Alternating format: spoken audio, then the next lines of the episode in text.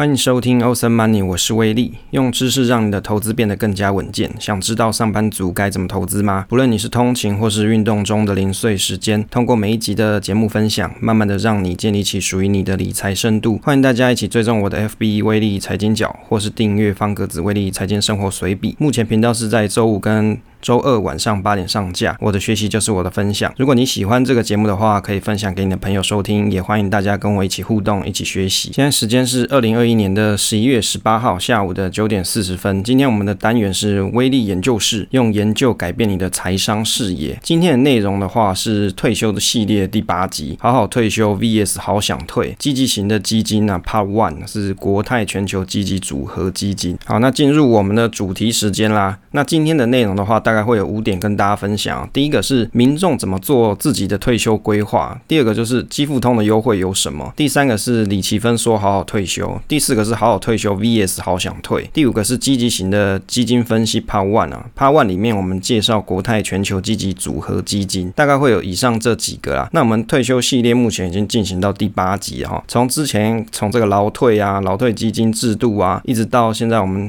分享到好好退休平台里面的内容，这个是一整个连贯系列的。如果各位朋友你前面的内容没有听的话，记得可以去回去回放一下，因为你把前后整个听起来，那大概就是这整个系列你都会比较明了，说我们到底在介绍些什么东西哦。那现在这个进行到这个好好退休的介绍，因为在基富通的平台啊，基富通基本上它是属于一个半官方的平台啊，讲白了，其实它算是政府 support 的一个平台，也就是说，它未来希望透过这样子的一个实验方式，让民众知道说。哦，大家可以自己去做这个退休规划投资啊。所以呢，在好好退休平台，它上面所选的这些基金呢，原则上就是在基富通或者是政府这边，他们认定这些基金是属于适合大家做退休规划。当然，因为每个人的这个风险性格不一样，风险等级不一样，所以它有分成积极嘛，然后跟稳健啊，或者是保守啊这些，以及你如果是想要用生存型的这种生命周期基金，它上面也是有的。好，那目前我们是。是研究进行到好好退休的基金标的的研究，不过光讲标的啊，一定会有人睡着啊，所以调整一下，会穿插一下新闻或知识，来慢慢引导大家进入研究的内容。那好好退休的基金一共是有四十档，可能没有办法全部都研究完啊，就且战且走，就看看状况，会以积极型的先分享，那其他的就是看状况再研究。那在好好退休这里面啊，其实我陆续有去整理它的。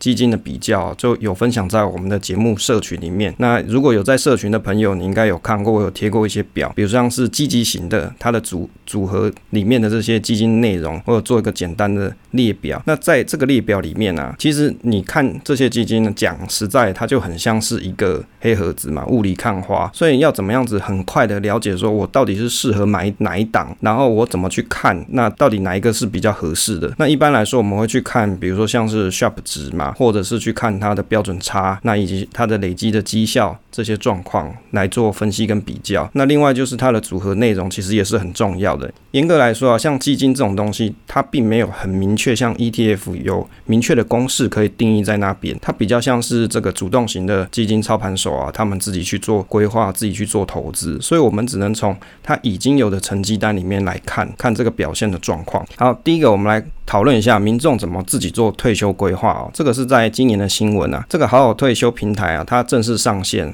大概是在九月的时候的一个新闻。它里面就包含了四十种基金跟三大平台啊，它是一站全包。为了让劳退自选铺路，基富通它筹备了大概九个月，把这个平台给准备好，在二十三号就九月的时候的二十三号啊，那正式上线。那里面涵盖了四十种的退休基金，而且呢是有九大寿险业者提供了一些保障型的保险产品啊，让民众可以自己去选择一些基本的规划。在这里面啊，其实关于保险的部分，我其实没有涉猎的很多，但是我初步有在社群里面听了一些保险的朋友分享到。那如果说你是在这上面去做投资保险这个类别的话，因为它都是直接在线上下单，然后你就可以投保嘛，它并没有一个专门的保险的，比如说规划的人呐、啊，来去帮你做。设计，所以比起你直接去找保金啊，或者是保险业务来讨论来说啊，它这个可能在整体的规划性上就比较不足够。但是如果你只是需要一些基本型的保障，那在这上面可能还是可以找得到。另外就是如果说未来有事后需要理赔的部分，你大概也只能从网页那个连接里面去找这个对口的服务人员来做服务啦，大概是这个样子。金管会的主委黄天木啊，他期许说国人在退休规划上啊，在这个基付通的这个平台上面，未来可以慢慢扮演重要的角色。所以这个平台推出之后啊，大家可以去试算一下你未来退休后的一些资金缺口，然后透过长期的投资，在这个平台上面，你好好去运用它的工具，累积你退休后的资金呢。那它这里面的这个基金的部分有二十一家投信业者提供四十档的基金，那这些都是符合专案咨询小组定定适合退休准备所筛选出来的标的，包含积极稳健保守跟目标日期型，以及国人比较熟悉的台股基金，大概有这几个。那在保险上面也有九大寿险业者针对你退休后的一些保障提出，比如说像是定期寿险、小额终老保险跟重大疾病险这三个险种。那但是如果你是有需要的朋友，你就直接在线上投保就可以。那民众呢，可以透过这个平台的基金啊跟保险为自己的退休做规划。接下来来分享一下积富通它这一次的优惠到底有什么东西哦？跟以前这个好想退有什么不一样？在这一次的优惠里面，如果你可以连续完成好好退休。准备平台里面的基金，你连续扣款二十四个月的话，你就可以享有全平台的股票平衡债券的这些基金，它是终身申购零手续费的优惠啊。这个东西我觉得听起来还不错，不然你如果直接自己去买的话，这个是需要手续费。就是比如说你在基富通的官网里面，你看到一些基金是你喜欢的，你想买的，但是它不在好好退休的方案里面啊，但是你也很喜欢怎么办？那你这样子去买，你就会有一个手续费的问题嘛，你就必须要付一些费用。给他。那但是如果你有参加这个好好退休平台的话，你连续扣款二十四个月都是成功的。那很显然呢，它这个优惠方案就很适合说哦，你已经有好好退休了，而且你取得全平台免手续费方案的朋友。那未来你在这个平台里面啊，你有看到你有中意的基金的时候，你就可以去买。那这样子还不用手续费，就等于是一个促销方案的概念啊，就可以让你参有比较有动力去参加这个好好退休平台。然后又未来你有需要的时候，你又可以在这个平台里面找到零手续费的基金做购买。接着来看一下这个李奇芬说好好退休啊，这李奇芬的书我以前也读过，我觉得。他的书也算是一个不错提升财商的作品啊。那来看看他对这个好好退休有要怎么看？他提到啊，好想退上路两年啊，吸引了近七万人参加这个退休理财行业哦。这个七万人其实也不少啊，不知道各位有没有参加过？今年九月二十三号，基富通证券推出第二波活动，就是好好退休准备平台。这个在内政部统计，台湾在二零二五年即将要进入这个超高龄化社会，也就是六十五岁以上人口将占总人口的二十 percent。总计是四百七十万人，等于是有一个很庞大的退休人口，它可能会造成比如说政府的沉重的财务负担啊，而且还可能会面临哦未来这个退休金破产的问题。那根据这财务试算，目前已经有入不敷出的劳保年金，可能在二零二六年要有这个破产的风险哦。他大概在他的文章里面有提到这个，近年台湾民众已经意识到不能只靠政府，比如说你还要自己靠自己去存一些退休金，但是大多数的人啊想得多却做得少啊，这距离理想退休生活仍然遥远。那我的心得是说，基本上他是帮好好退休打广告啦。不过我觉得他讲的也很实在，我们不能只靠政府嘛，你只能自己靠自己去加紧存退休金比较实际。当然呢，大家在存退休金的时候，你可以选择的标的有太多了，比如说你可以去买基金嘛，你也可以买股票、个股啦、ETF 啊，这些其实都可以。你甚至有的人是买数位货币嘛，其实这些东西都可以。但是就是你要了解的这些产品内容之后，去选择适合你的东西。哦，不，我不会说哦哪个东西就一定不好，我不会这样讲。我也不是什么基本交易派，我反而是觉得大家如果你可以的话，你有能力的话，应该都把这些东西都了解清楚。那不要贸然的去做投资。哦，就像类似我们这个频道内容一样嘛，这个研究内容就是我们扎扎实实的啊，稳稳踏踏去研究一下它实质内容到底是什么。那研究完之后呢，我从里面了解说这东西这玩意到底适不适合我，因为我花时间去看了嘛。那我也把这个知识分享给你，希望大家如果你听完这些内容啊，也可以增长你的财商知识。那透透过这个简报的方式啊，虽然我们是 Podcast 内容，但是我相信你听完听完一定是有所收获的。接着来比较一下这个好好退休跟好想退的内容啊，这个好好退休跟好想退它有一些差异啦，大概讲一下。第一个就是这一次的基金的数量比较多，好想退是九档，这一次有四十档。那主要投资的市场可以分为全球大型的股票基金，还有台湾大型的股票基金，以及全球还有美国政府公债啊这些政府债券的基金，以及投资级的公司债券基金，还有多元资产组合基金这些东西啊，就是有很多啦。那类型比较多，那标的有包含基金稳健保守啊这些产品内容。那这一次也有包含目标日期型跟台湾股票型，大概是总共五大类型。所以其实这一次的内容是很丰富啦，就是可以适合大家去挑选哪一种是适合你的。这个好好退休的筛选条件哦，其实这个东西我大概看一下，为什么要去了解这个筛选条件，你就可以去设想得到为什么他要去选这样。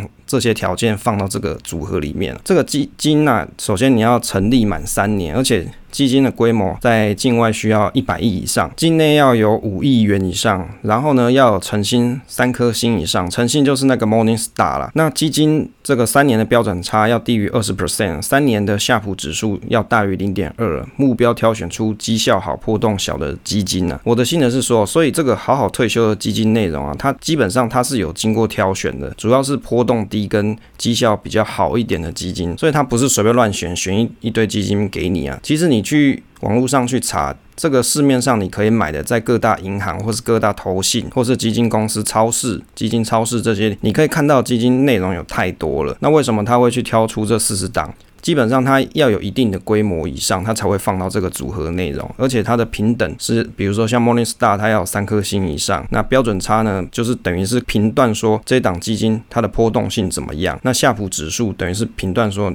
你在投资这一档基金的时候，你所承担的风险要多少，大概会有这些内容。那当然有朋友可能会讲说，其实这个基金的评评断啊，在各大网站讲都不一样，我们到底怎么去看？我觉得像刚才所提到这些基本。指数这些基本的分数内容，大概一定要先去看一下。那它至少是一个评断标准啊。那这里补充一下小知识，小知识的话，我们提一下这个夏普指标，它代表说投资者额外承受每一单位的风险所需要获得的额外收益有多少，就是等于说啊，你每承受一 percent 的波动风险，那预期有多少报酬？比如说像我们刚才讲这个夏普指标零点二，就是代表说啊，你承受一 percent 的风险，可以预期有零点二 percent 的报。酬这样子讲解应该就比较清楚嘛，因为你就可以预期说，好，我如果有一 percent 这个波动，那我大概可以得到的报酬有多少？那基本的公式，因为其实这个讲公式啊是蛮复杂的啦。那讲简单来说，它是用每日的报酬减掉无风险利率哦，刮胡再除以每日的标准差。基本上无风险的利率，你可以用银行的定存来看。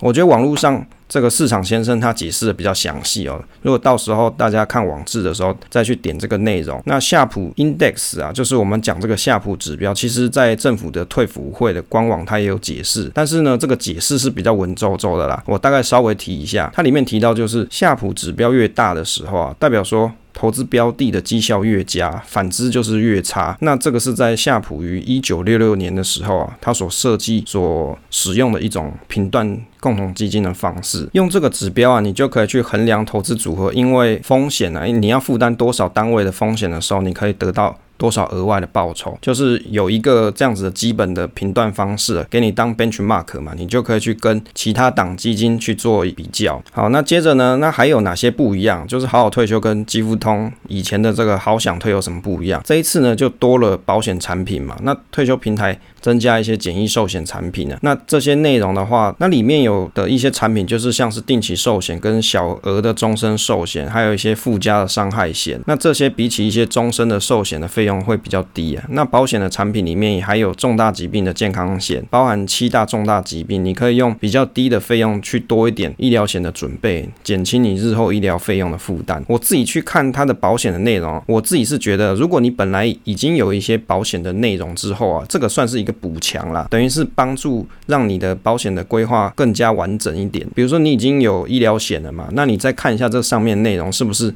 可以再加强你的支付的额度哦。但是那第三个呢，福利加码的部分啊，在好享退里面啊，先前在手续费的部分是免收手续费的优惠，如果你在期间契约扣款失败，或是终止契约的话，或者是赎回你的金额的话，那他就会向投资人收取这个这个 P 级别跟一般级别的经理费的一些差额。P 级别的这个经理费啊，预计是零点三到零点五 percent，在好享退里面啊，这个大概是一般的基金经理费一 percent 二 percent 啊，至少便宜一半以上。那另外在好享退里面的优惠里面呢、啊，如果你是连续扣款成功二十四个月的话，你就可以享有 P 级别的经理费优惠以及免收申购的手续费。那如果是在好好退休里面啊，如果你参加这个专案期满之后啊，连续扣款成功二十四个月，你就会有退休级别基基金终身经理费的优惠跟免收手续费的优惠啊，经理费里面啊，其实这个经理费内容大概是一 percent 以下，那低于一般。零售级的费率啊，这个费率是比起一般的基金大概收一 percent 到两 percent 来说啊，它最高收一 percent 以下嘛，就等于是说它它的这个经理费大概是一 percent 以下，比起一般其他基金可能会到两 percent 啊，来的相对便宜，所以看得出来，其实政府在推这个，它也是放了一些诱因嘛，就是吸引大家可以来去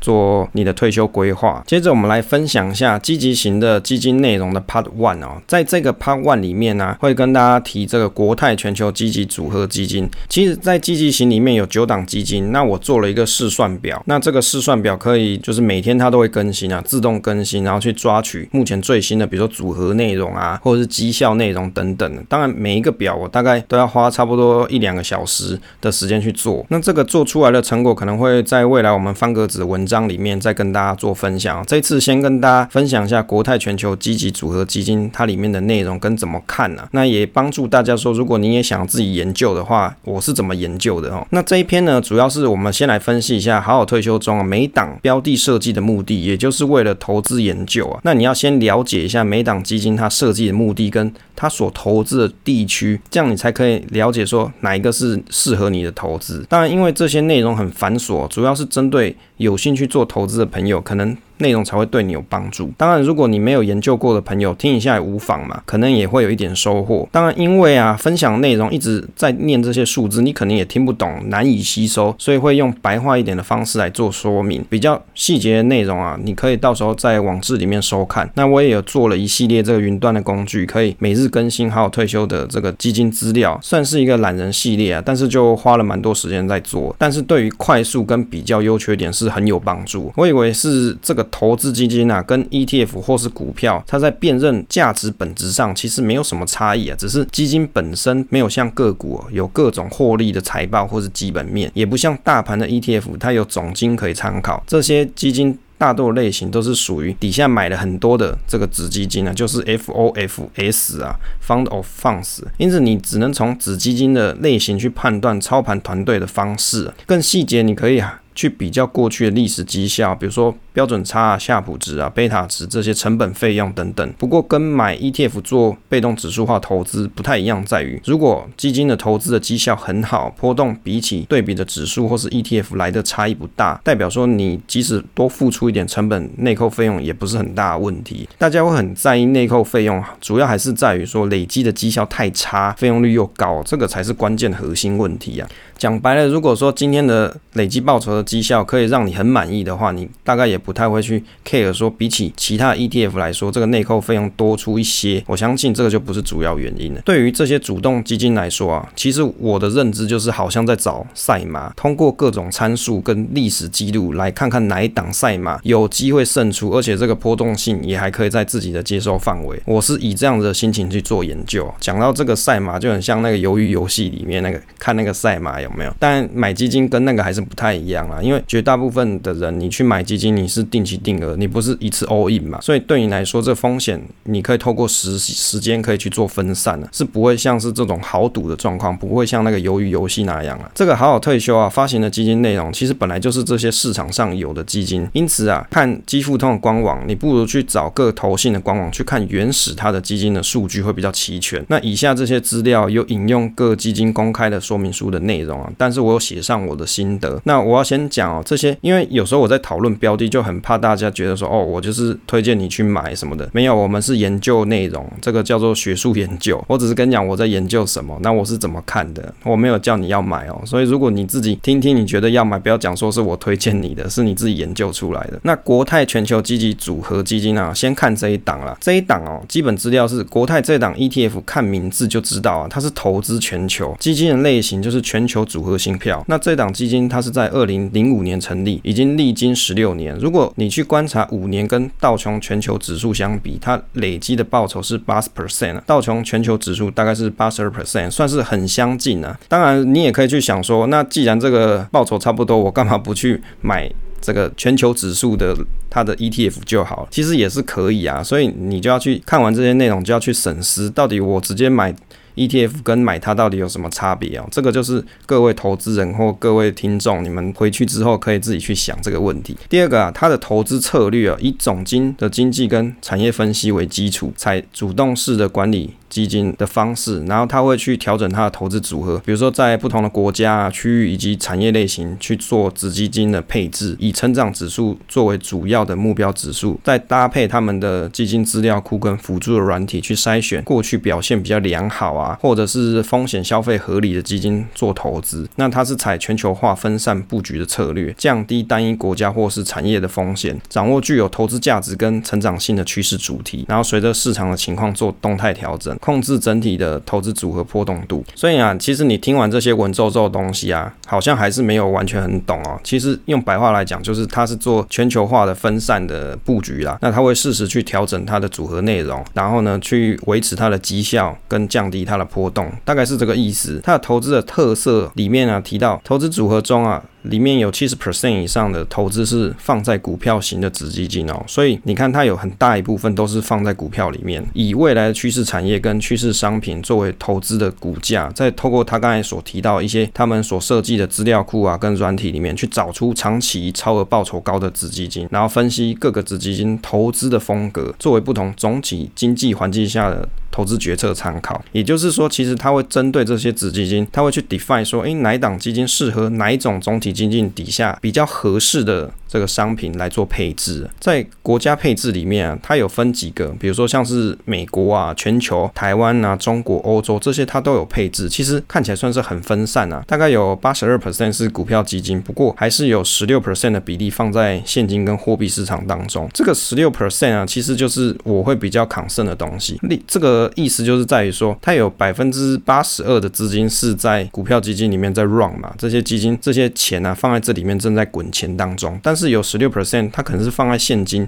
或者是在货币市场当中，这代表说它可能有，例如说十六 percent 的现金，或是有一部分。这个十六 percent 里面有一部分是在，比如说是买货币型基金之类的，那代表说它的资金的应用效率就会比较差一点。当然往好处想，就是当比较股市风险比较大的时候，它这一部分可以做到一个平衡配置的作用。好，这但是这个就是一个 concern 嘛，就代表说你有一笔这么多的钱放在那里，好像没有更好的运用。这样，当然这个就要看说它这个基金它的波动度的控制。第五个前十大持股啊，其实从里面看起来啊，安联大坝占的最多，有近十。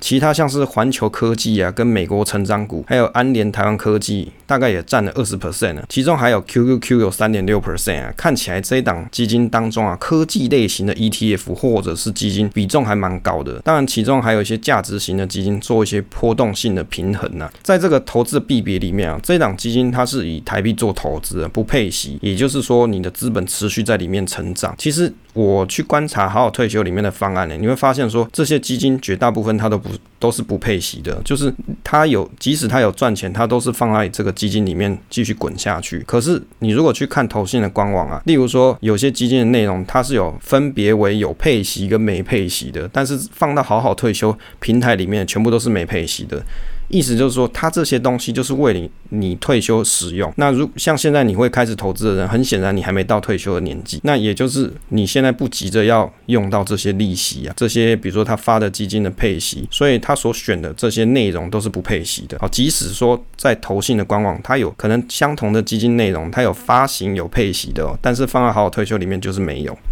第七个，这个定期定额五年的绩效啊，以这一档基金来看，大概是四十四 percent，三年是三十三 percent，一年是十八 percent。如果从今年以来的绩效来看是十三 percent，我觉得也还算不错了。如果你去看定期定额的话，也就是说你摆了五年，它大概是赚了四十四 percent，其实这个效果还算可以，还不错了。好，由于时间的关系啊，其他更多 detail 内容就不要强塞在同一集的。那我们下一次呢，还会再跟大家分享关于比如说像是好想退它的绩效到底是怎么样，因为其实好想退有些内容啊，它还在好好退休里面，所以你就可以去观察过去的状况，来评估一下当下现在这些基金持续哦被大家所购买，那它可能未来的情况是怎么样？还有啊，比如说讨论强基金一百的一些讨论，以及我们继续讨论关于这个积极型组合里面有哪些基金，以及怎么去看。那当然更多精彩内容就是大家下次再来听啦。结尾的部分，请大家可以分享节目给朋友收听啊，算是做功德啦。好，就大家一起提升一下财商啊，可以点选一下下方的威力财经角的支持方式，你也可以关注威力财经角的 FB 啊，感谢大家，谢谢大家收听这一期节目，希望对大家有一些帮助，